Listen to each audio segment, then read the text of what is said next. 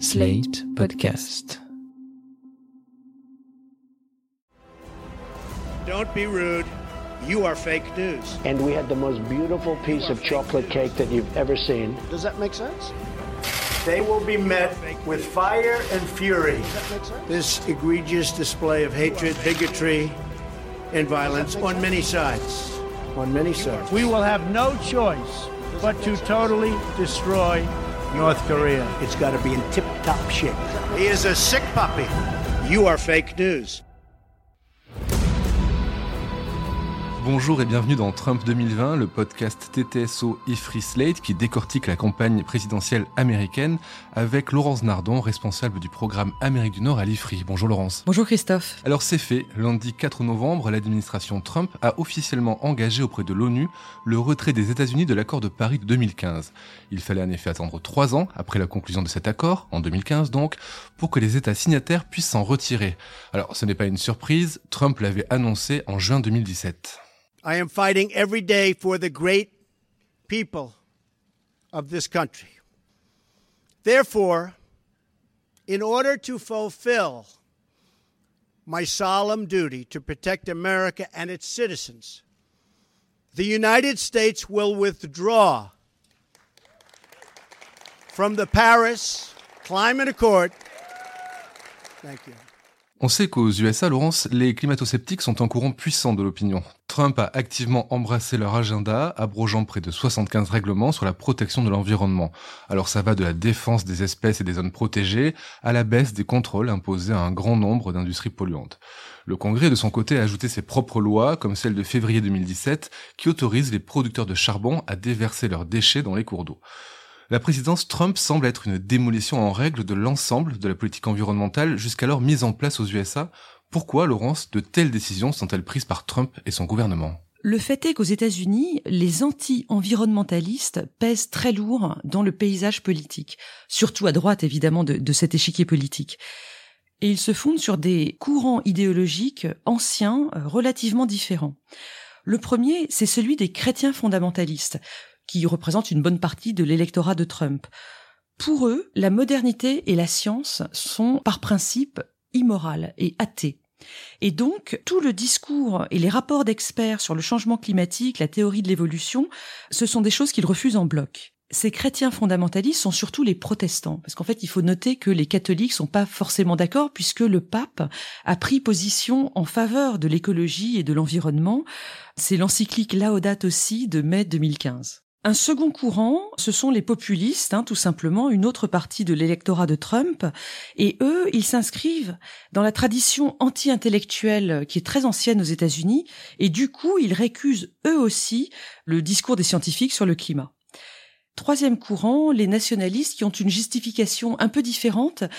Eux, c'est plutôt parce qu'ils refusent par principe le diktat de l'étranger, hein, qui, qui leur est imposé euh, par le biais de l'accord de Paris, par exemple. Et puis, ils défendent aussi le mode de vie américain euh, dans toute sa gloire, euh, avec au centre, évidemment, la voiture individuelle. Alors là, vous me parlez de courant politique, Laurence. Il y a un milieu dont Trump est très proche, ce sont les milieux des affaires. Comment ces milieux, eux, envisagent euh, la politique environnementale de Trump? Le secteur privé, pour sa part, est, est plus partagé. hein. Il y a beaucoup d'entreprises aux États-Unis qui sont favorables à des règles anti-pollution pour des raisons de responsabilité sociale, pour des raisons aussi d'image. Et puis, en revanche, euh, les acteurs du secteur de l'énergie sont euh, euh, souvent plus favorables à la politique anti-environnementale de Trump. On peut parler de l'entreprise des frères Koch, hein, qui est active dans euh, le gaz et le pétrole, grand donateur du Parti républicain depuis des années. Ils mettent en avant la liberté d'entreprendre, qui est le symbole du rêve américain, contre toutes les dérives socialistes entre guillemets. Euh, les producteurs de charbon des Appalaches sont aujourd'hui évidemment de leur côté. Alors pourtant, ce qu'a fondé les États-Unis, c'est quand même une, un amour de la nature qui est très présent dans la mentalité américaine. Oui, évidemment, ces courants anti-environnementalistes ne sont pas les seuls. Et on voit aux États-Unis euh, des courants euh, effectivement très euh, écologistes. On pourrait citer notamment euh, la notion de wilderness qui est apparue au début du 19e siècle, les grands espaces, la nature sauvage comme quelque chose de très positif. Et là, il faut que je cite ces deux grands philosophes américains transcendantalistes que sont Ralph Waldo Emerson et Henry David Thoreau, euh, celui qui a habité un an tout seul dans une hutte dans les bois, euh, vous, le savez sans doute. Eux, ils expliquent que cette nature indomptable, sauvage, a en réalité des effets très bénéfiques sur le développement de l'âme humaine. Ils ont développé ces idées au milieu du 19e siècle et il y a sans doute un écho là euh, du romantisme allemand au-delà de l'Atlantique. Et du coup, on voit bien que euh, dès le 19e siècle, il y a une tension aux États-Unis entre un mouvement qui veut s'emparer de la nature pour la dominer, ça c'est les pionniers qui sont à l'œuvre dans toutes les décennies de conquête de l'Ouest, et face à eux une envie de protéger cette nature. Et cette tension, elle va se résoudre au cours du 19e siècle autour, par exemple, de la création des grands parcs nationaux. Ces parcs sont nombreux aux États-Unis, euh, Laurence, mais pourtant ils semblent menacés par les décisions de Trump. De nombreux parcs, en effet.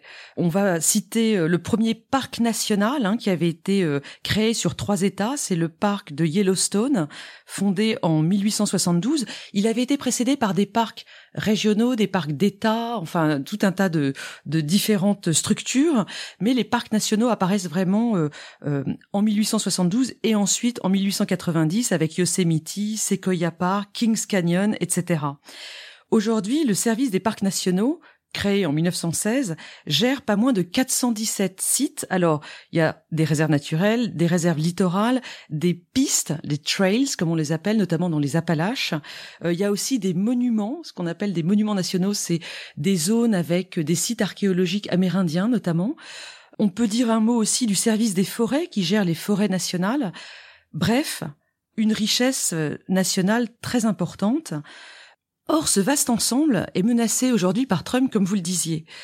Il y a quelques points anecdotiques, par exemple. Il a augmenté les droits d'entrée pour les seniors, il a autorisé la réduction de deux parcs dans l'Utah, Bear Ears et euh, Escalante.